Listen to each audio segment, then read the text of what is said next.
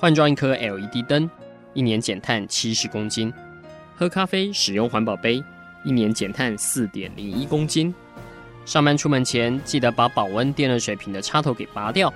一年减碳一百五十七公斤。面对气候战役，对抗地球暖化，可以是个人的事，更需要政府及企业的参与。台达电子文教基金会邀您一同寻找既能提升生活品质，并可大幅提高能源使用效率的提案。欢迎收听《气候战役在台湾》。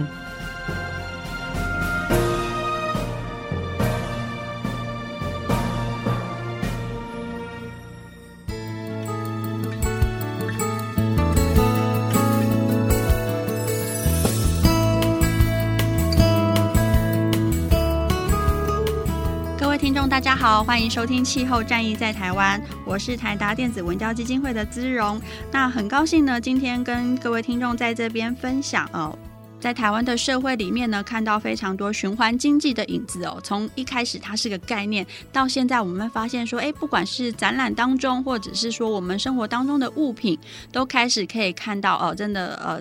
材料它经由。再回收，然后再利用，然后再度成为我们生活的一部分。那今天呢，也很高兴可以邀请到，就是台湾在这个部分的呃推手哦，也是我们眼像设计的看凯宇看先生。那他们协助了台电呢发展了文创的商品，自己本身在台湾也做了非常多循环经济跟设计的案例哦。那我们欢迎就是看凯宇看先生。大家好。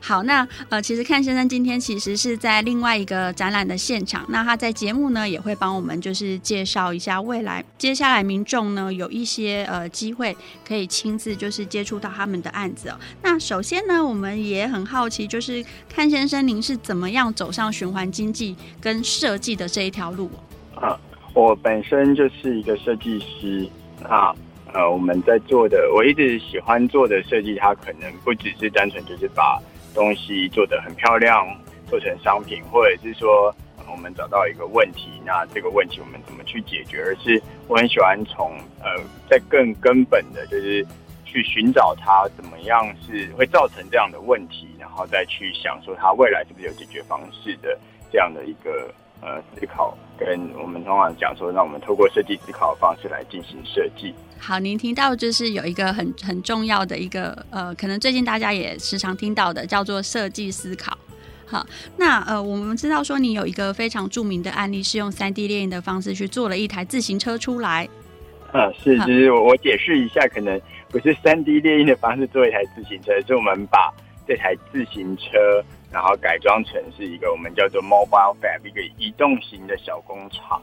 那这个移动型的小工厂，它是可以透过回收保特瓶，然后再利用再制成 3D 列印可以制作的材料。然后，所以它它是有点像是一个行动的回收车，但它同时也是像一个小型的制造工厂这样。这个概念好像有点来自于，就是台湾早期真的会有那种回收业者卡达恰那一种，就是到处去喊说，哎，有没有什么东西是可以，就是呃，可以拿出来再修的啊，或者是就是呃，比如说补锅子啊，或者是真的会有一些就是回收业者，是呃，或是当时候其实台湾还有还没有那么多回收管道的时候，确实生活当中是有这样子服务的。那我想请教一下，为什么会想要有这样的一个设计的发想方式？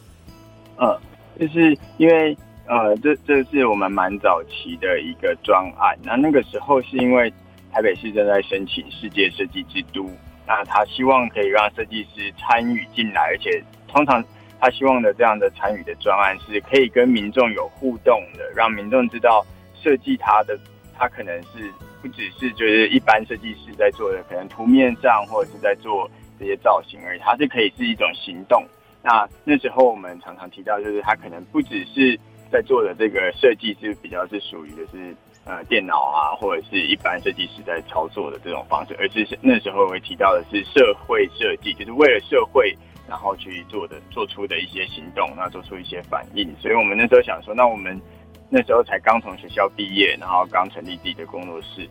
那个时候非常喜欢用的一个。一个技术叫做三 D 列印，那时候才刚开始。那我们在想说，其实单纯使用三 D 列印，然后做设计，其实并不是代表我们呃，就是很好的一个工具，而是我们其实要回回去思考到，因为我们常在做三 D 列印的时候，其实也消耗了很大量的素材。可是塑胶在我们生活里面应用非常多，那我们是不是有机会可以把我们身边的这些塑胶也都变成是呃我们经常在创作的这个工具？所以我们是从这样的一个想法开始的。那那时候观察到，其实台湾。台湾人非常喜欢喝的就是手摇饮料，那那个那个手摇饮料其实大部分都是一次性使用的这个杯子。那现在开始啊，是会用环保自己自备环保杯去装，可是还是大部分的这些手摇饮料都是用塑胶的杯子。那这些塑胶杯其实就累积了大量的这些待回收的塑胶的废废材，所以我们在想说，那这些废材其实它是很可以被再利用的，所以我们就设计了一套机制，从把它搅碎，然后再把它抽丝，然后最后。再直接送到这个 3D 列印机上面，它其实因为呃科技的进步，所以过去这可能是在一个大型的环保回收工厂才能做到的流程。那我们试图的把它浓缩成简化成三个步骤，然后装在一台三轮的脚踏车上面。那脚踏车也是我们透过自己的方式去改造。那骑在路上当然就很引人注目，因为大家会觉得这到底是什么？那引起了询问，大家也会参与这个计划。所以我们。当时在做这样的一个计划的时候，就希望透过这样的一个设计行动，然后唤起市民他们对一个环保的这样的议题跟再生这样议题，然后同时透过设计的方式，他们投入了这样的一个行动，而且他们可以换得的是他们那些小的这个三 D 列印制作出来的礼赠品。那好像后来你们的呃，在一些呃合作的案子，不管是自己工作室本身的，或是说可能协助公部门的，都是往这个方向来走。那尤其是呃，我们看到就是台电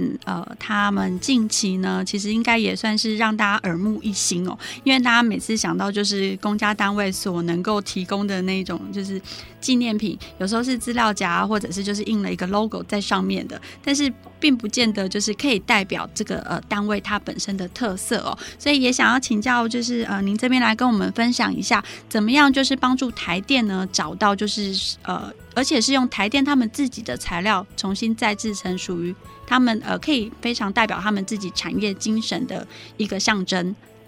呃，其实我们在就是之前刚刚讨论到这个专案，在参与，然后在就是实际的行动的过程之后，其实我们得到了一些回馈。那那个。回馈其实让我们就重新的反思，那这个回馈很重要，就是其实透过这样的行动，我们当然做出了一些示范性的作用，但影响力其实还是不够的，因为它只能作为示范，但它并没有办法真的改变整个产业，或让大家真的去回头去思考说，呃，循环再利用、循环再制这样的一个方式是不是有机会。可以真的应用在他们的整个制程里面。那我们了解到说，其实只是单靠就是一般民众随手的力量，其实都很困难。那后来我们在前年的时候，其实在一次展会上面遇到了台电的人员。那他们看到我们在做的事情，那时候他们看到我们在做的是我们用陶瓷的 3D 列印在制作呃我们的一些新的专案。那他们想到的是，哎，他们其实在台电的这个。呃，各个煤材里面，其实像火力发电，它就会有煤灰是他们的副产品；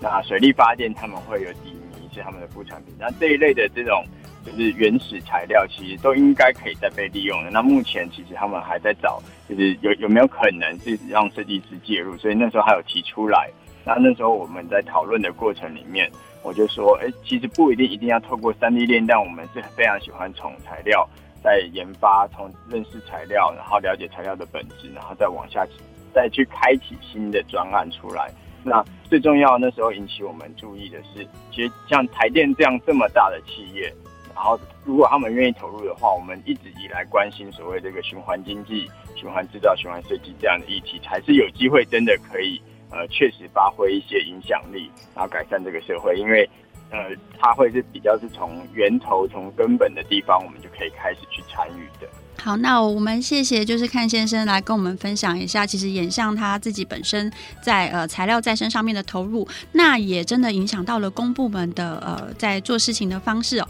下一个阶段呢，我们再回来就是听听，就是呃看凯宇先生来帮我们介绍一下跟台电合作的这次展览。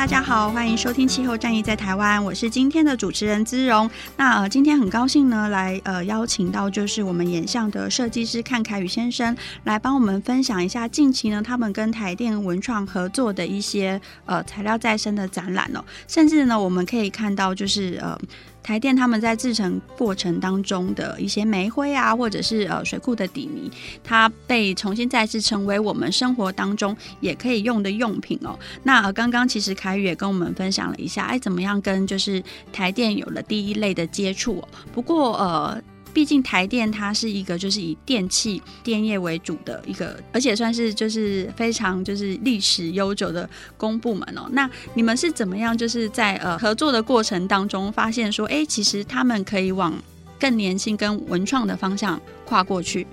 嗯、呃，我们其实在一开始的专案上面，我们其实就是针对煤灰这个材料开始进行的。那那时候提出的架构是。其实他们也不确定说他们是不是呃可以往这个刚刚讲的文创这个方向下去前进，所以他们先使用了另外一个方式跟我们合作，就是他们希望使用煤灰，那我们我们希望可以透过呃研究煤灰的材料来发展产品。那当时呃其实是有一个比较大的共识，就是其实每年台电都要发非常多的股东会品，那这个股东会品其实常常。过去的方式是可能是采买一些呃礼赠品，然后再发给股东。那那一年他们希望可以有一些改变，那就是从我们就建议说，那也许是从这个股东会纪念品开始，就是它它也是应用台电的呃副产品，然后就是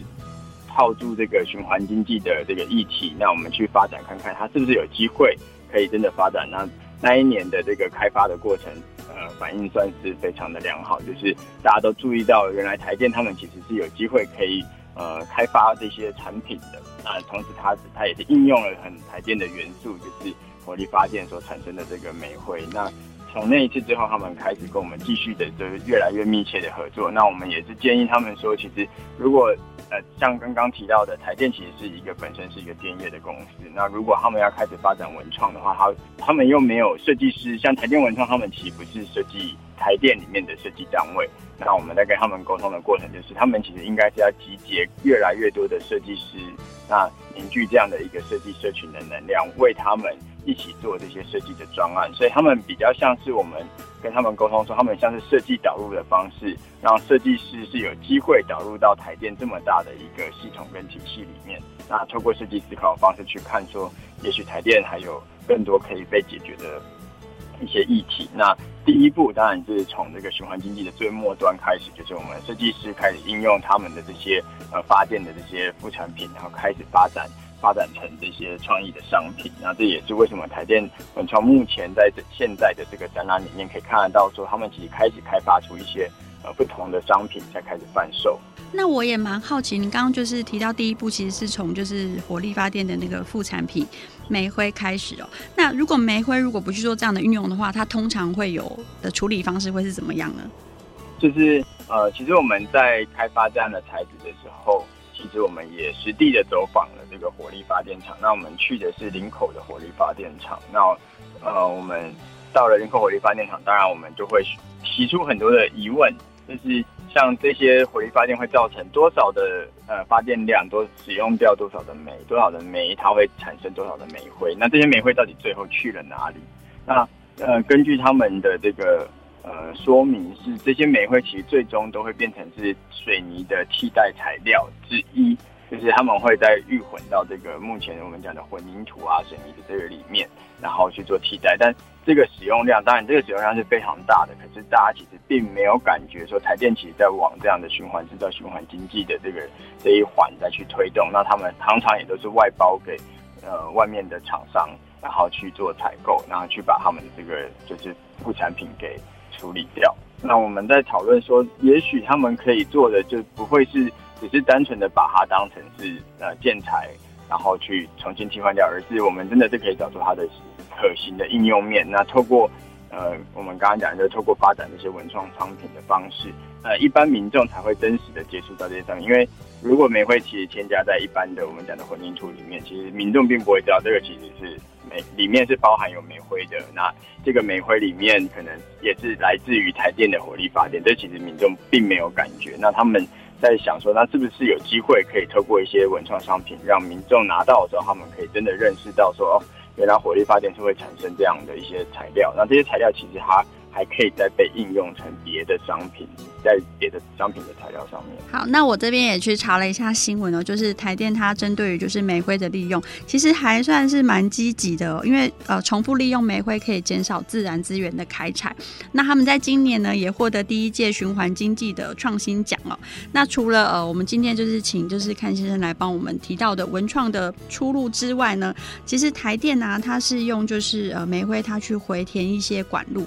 这样子就可以减少对于呃在实际上面水泥的使用。不过就像您说的，其实呃就算他已经默默的就是做了上百次这样的呃煤灰的回填工程，但是可能听众朋友一般可能还不晓得说哇，原来就是台电有积极的在使用。煤灰再利用，那透过把它变成一个文创商品啊，或是说文创的生活用品，其实听众朋友如果看真的有真实看到，就是这个煤灰的这个呃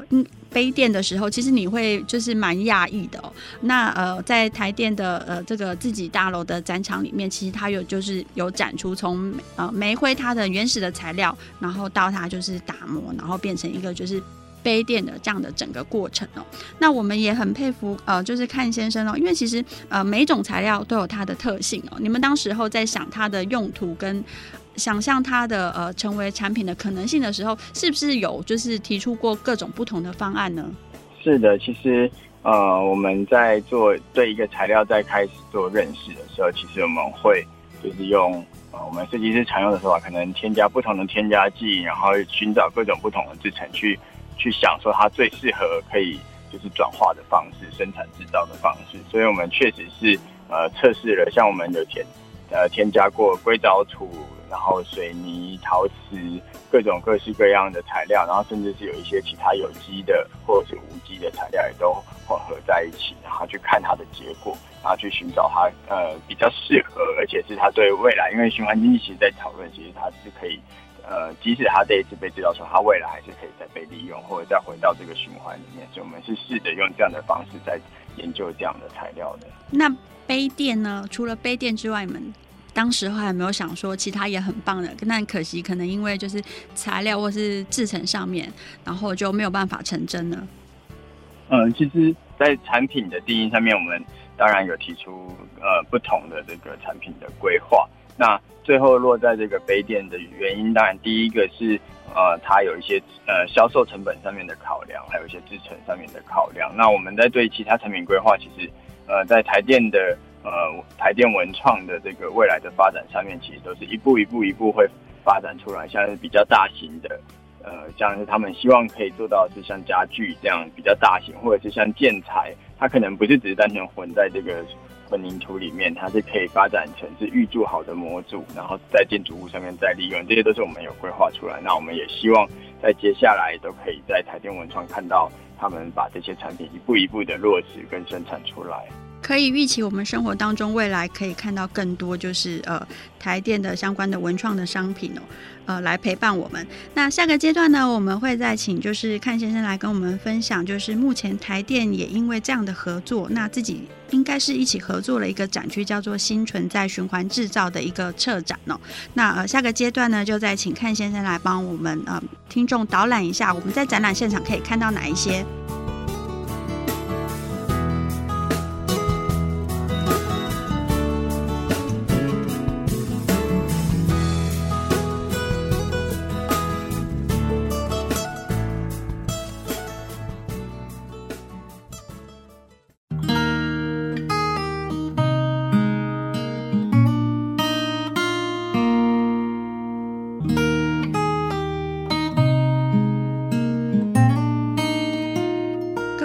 大家好，欢迎收听《气候战役在台湾》，我是今天的节目主持人姿荣。那今天很高兴呢，来跟大家分享一下，就是呃，我们的台湾电力公司呢，其实为了要呃将自己的呃制成当中的副产品再利用，延长它的就是生命哦，其实也跟现在的设计师一起合作推出了文创的商品，甚至呢还一起合作了一个就是呃新存在循环制造的一个策展哦。那里面呢，其实就呈现了台电它怎么样呃，从呃从一开始去找到材料，然后再生再运用，然后一个商品化的过程。那我们也很高兴可以邀请到就是这个展览幕后的推手，眼像设计的看凯宇先生来帮听众导览。我们到台电的这个展区去呢，可以看到哪一些有趣的事情？好，那我们就请就是看先生来帮我们做介绍。是。在本次的展览“新存在循环制造”这一个展览里面，其实我们希望提出的，就是呃，其实，在台电，我们跟台电合作过程里面，我们发现到台电其实是有相当多不同的呃发电的方式跟资源。那这些资源当然也会衍生出呃，虽然他们是呃提供我们做电力的需求，可它也会衍生出这些副产品出来。那我们在想的是，这些副产品它是不是过去它可能会被当成是废弃物？或者是它是呃，就是被厂商去做这个呃另外的回收的处理。可是我们希望为这些副产品的材料提出一个新的存在价值，所以我们希望它可以这个展览的名称叫做“新存在”。那套入这个呃。我们在讲的循环经济里面，它可能不一定是从循环经济，因为这次展览里面，我们是从呃最开始最末端的这个呃副产品的再利用开始的，所以我们希望它是议题收的比较简单一点，它叫循环制造。它可能透过设计师的手法，但它我们目标的是让台电可以一步一步从循环制造走向循环经济的这整套流程。那在展览里面，我们实地的带领了设计师群。走访了台电的各个发电厂，那每个发电厂，我们都可以跟里面的人员去沟通，去了解到原来台电在做了这么多的这些发电供给的事情的背后，其实还会协助呃他们的目标，其实在未来是绿色、环保、永续这样的一个呃目标的时候，我们作为设计师，我们还可以跟着他们一起合作，多做一些什么。所以实际上，我们走了林口发电厂，走了日月潭电厂。然后我们也走了这个水南洞的材料仓库，那了解到，其实，在台电的这些呃不同的单位里面，它其实可以发展出在我们设计的呃整理上面，可以发展出所谓的 recycle 跟 upcycle，也就是呃回收跟再生这样两个方式，就是呃回收指的就是我们有点像是煤灰或者是水库淤泥。它其实我们看到它已经变成是比较像是原始的材料，然后在这个原始材料里面，设计师可以去思考它怎么样再利用，然后再再重制成未来可以再被制作的，呃，以这样的材料再制作成的产品。那 upcycle 其实我们在讲就是像水南洞的材料仓库，其实台电除了在发电电厂所产生的这些副产品的材料以外，像呃，它会有电线杆，它会有各式各样电线杆上面、电塔上面的这些材料，它都是定期需要被更换，因为安全的关系。那更换下来这些材料，它我们可能不会去把它再溶解成原本的呃原始的材料，而是维持它原本的外观，再找再透过设计师的巧思重制成其他的。文创商品，所以在展区里面，你可以看到我们把它区分为 recycle 跟 upcycle 两个不同的这个规划方式。那我自己其实也曾经亲自去走访这个呃台电的这个展场哦。那它其实就是在就是罗斯福路上台电大楼的总部里面。展区里面呢，就像您刚刚讲的，可但是我觉得还蛮特别的，因为其实是分成材质再造、材料再造跟生活带电。那材质再造跟材料再造它的区别啊，到底是什么呢？呃，材质指的就是呃 material，就是我们讲的 recycle 这种方式，就是呃像煤如果经过火力发电生产之后，那它就会变成是煤灰，就是副产品再造的意思。对对对，它就是它会变成是比较像原始，像煤灰的话，它原本就是像粉末状的，那像水库淤泥其实也是像粉末状，所以它们其实并没有办法。直接拿来当成应用，你一定必须是研究它的材料本身的特性，然后发展出一套制程，然后再让它变成是文创商品的制作的材料。那另外一个材料再造指的就是我们我们通常会讲叫做 upcycle，upcycle 指的就是它可能维持原本的状态，像刚刚讲的电塔上面可能会有一些电线的拉杆，或者是所谓电塔上面会有这个绝缘的艾子，陶瓷制作的。那这些材料它通常没有办法被回收，或者是如果它它已经有具备原本的形体了，那如果我们把它再会变成是粉末状的话，其实又要另外再消耗一些能源，消耗一些资源。所以我们希望可以透过在不不重制成原始材料，然后再重制成商品的。的方式底下，我们是不是有机会也可以拿来再应用？那那个就会是材料再造。那材料指的就是 upcycle，就是我们维持它原本的状态。像是呃台电有时候会办一些展览，展览会生呃产生的一些帆布，这些帆布我们也可以重新再制成它他们的文创商品。对，也补充一下，其实展场内的所有的制作物啊，从展架到展品本身，其实不只是刚刚呃我们节目提到的这个呃玫瑰杯垫啊，或是诶，其实现场也有那个爱子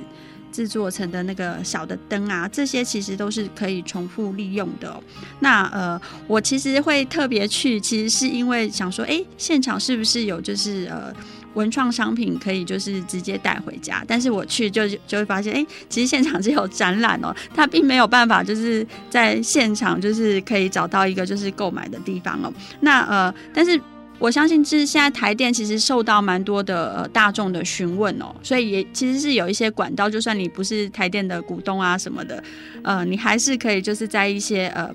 比如说一些文创商店里面去买到，就是呃我们眼像设计呃跟台电一起合作的一一个就是循环利用的商品。那呃这其实这个展览我还蛮受就是各界好评的，尤其是大家都很难想象，哎呀原来就是台电这样的一个。企业的形象，那它里面其实有很多创新的思维。那在这个过程当中，你们是不是也针对就是台电自己内部，呃，也会有一些就是相对的教育或者是交流？比如说你们的设计师，呃，亲自去走访了电厂。那企业内部他们自己是不是呃，又是怎么样去看待这件事情呃，其实像刚刚我们前面有提到的，其实我们在走访各个电厂，其实都。呃，可能都去了两次、三次，甚至更多。那原因也是，可能第一次我们的拜访是，呃，比较初步的去了解到他们的现况，然后互相了解、互相认识，然后拿了一些材料回来做研究。那回来研究过了一段时间，其实我们发展了一些呃可能性，但也遇到一些瓶颈，所以我们就会再再去拜访。那我觉得这个是一个比较特别的过程。我讲的这个特别的过程指的是。其实像台电是一个比较庞大的一个系统，那过去像这样的一个大企业，其实我们作为外部的合作伙伴，其实是很难深入去跟他们做沟通的。而在这样的策展的过程，包含到跟他们合作专案的过程里面，其实我们发现到他们台电文创这样的单位，它其实是非常有能力去协助我们跟各个单位去做内部的沟通。那这个沟通其实让我们看到说，原来他们是真的有心想要。推动这个循环制造、循环经济的这个议题，那透过这样的一个形式，其实我刚刚讲说，不管是教育，或者是其实我认为更多的是双向的交流跟学习，就是我们透过设计师去提出一些询问，那他们的研究单位也会回应我们，那同时他们也会发现说，哎，原来其实设计师的想法是真的是很不一样的，那他也会提出一些对我们的询问，那我们透过我们的方式去。跟他们做一些交流，我觉得这是一个很很好的一个双向的互动。新存在循环制造的展览呢，其实呃已经开始了一段时间，所以呢，如果要大家就是听众朋友听到这一集，要把赶快把握机会去看呢，因为它到八月二十三号。那呃节目的下个阶段呢，我们也再请就是呃康凯宇先生来跟我们聊聊。其实眼像设计呢，呃近期也有一个有趣的展览，那听众朋友呢有机会的话，也欢迎可以到现场去。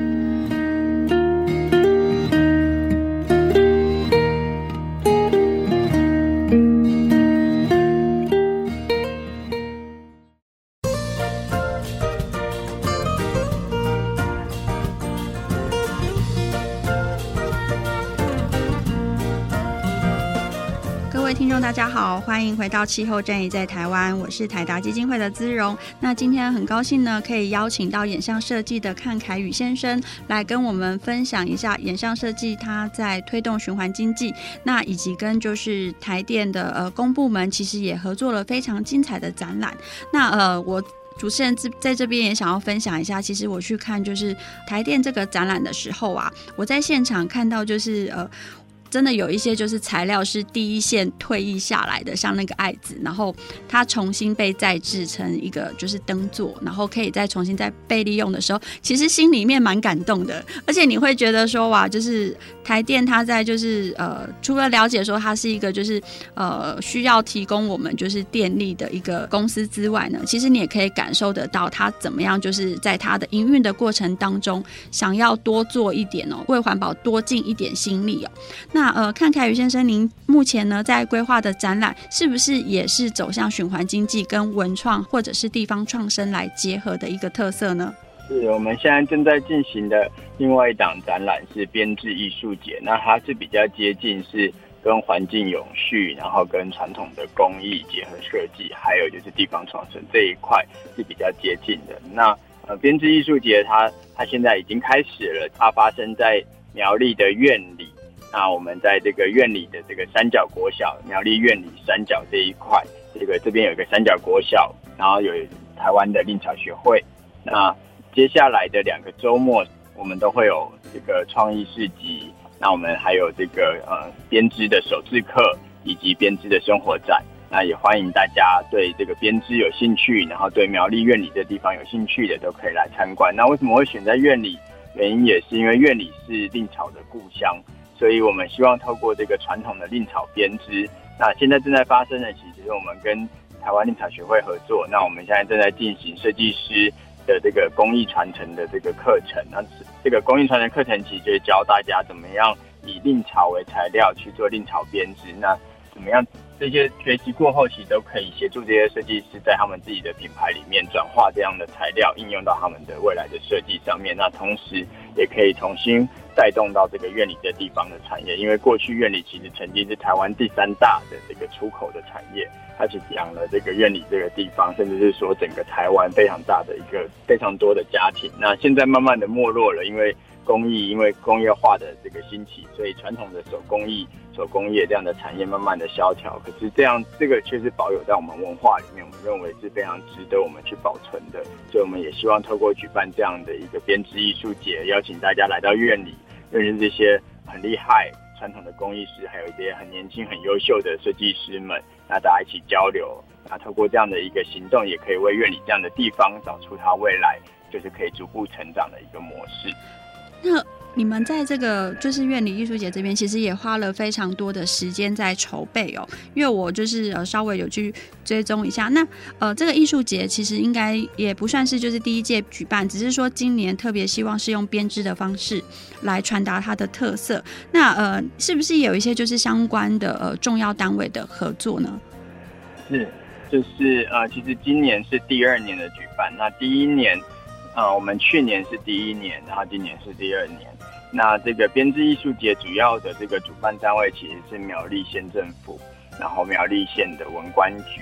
那文管局里面，他们就是希望跟我们合作，透过这样的编织艺术节的方式，凝聚地方的这些编织艺术家们。那同时可以导入这些外部的呃艺术家跟设计师的资源到苗栗。那今年特别选在院里，导入这样的一些外部的资源到院里，然后同时可以把院里这么好的一个工艺产业带出去。那主要的合作伙伴，我们有这个台湾很重要的台湾令草学会，他们其实深耕这个苗栗院里，然后在做这个令草编织上面已经近十年了。那他们有发展出这个工艺师认证的系统，所以我们这次带很多甄选的品牌设计师，很优秀的品牌设计师来跟他们一起做学习，然后做产品的这个开发。那再来是我们周末的话，是跟这个呃。简单生活节一起合作了这个简单市集，那简单市集里面不只是这个呃编织的这样的一些创意的品牌跟工作者会参加，还有很多苗栗在地的青年，还有在地的像青农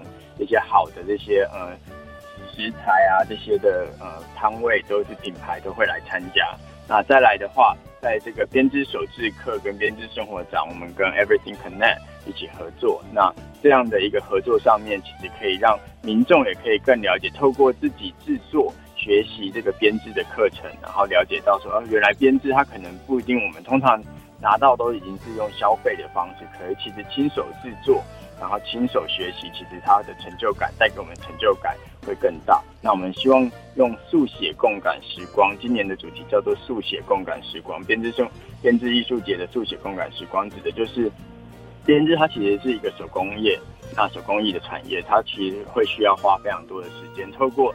一点一点时间的堆砌起来，才会完成一个编织的作品。那我们希望凝聚这么多来参加艺术节的同好们、好朋友们、民众，其实大家对编织是感兴趣的。那重聚在院里这块土地上面，那在同一段时间里面，大家在做这样的同同一件兴趣的事情的时候，其实它就很像是在练习，不断的在练习这个速写一样。那通过这样的方式，其实大家可能在明年他就会回想起来，也也许去年我们的夏天，其实在院里。就一起感觉到怎么样去做编织，而且这件事情是可以留在大家的生命里，成为大家的一个记忆跟文化。您提到一个就是当地材料的使用啊，蔺草。那其实蔺草是有一些它的特殊味道的。那你们自己又是怎么样去重新认识这个材料呢？其实，在塑胶还没有这么大量泛滥的时候啊，其实呃，草带编织其实这个算是呃台湾早期生活里面可能很多人他都会的一个这样的一个编织的技巧。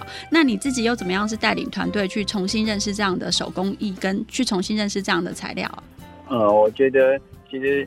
呃，在这个材料的转化上面，其实，呃，应该是说蔺草这样的一个材料，它是属于现在是属于自然的这个材料。那刚刚有提到非常重要，就是因为轻工业的兴起，所以像塑胶材料这种化纤开始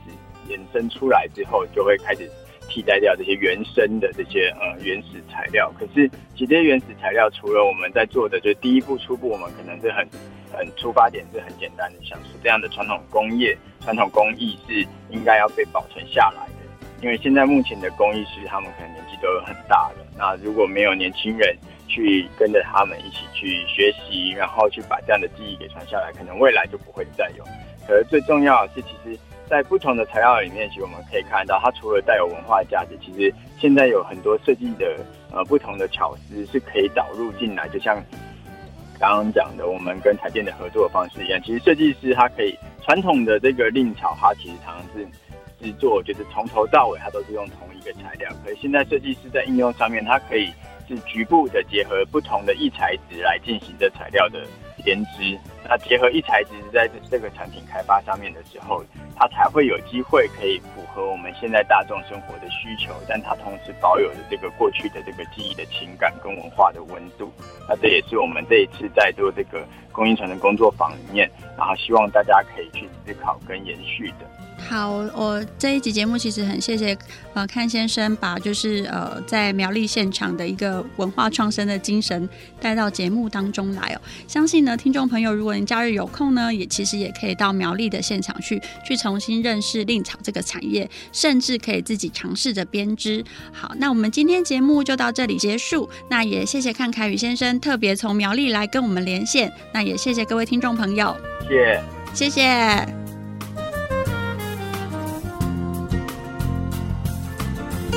以上节目由台达电子文教基金会独家赞助播出。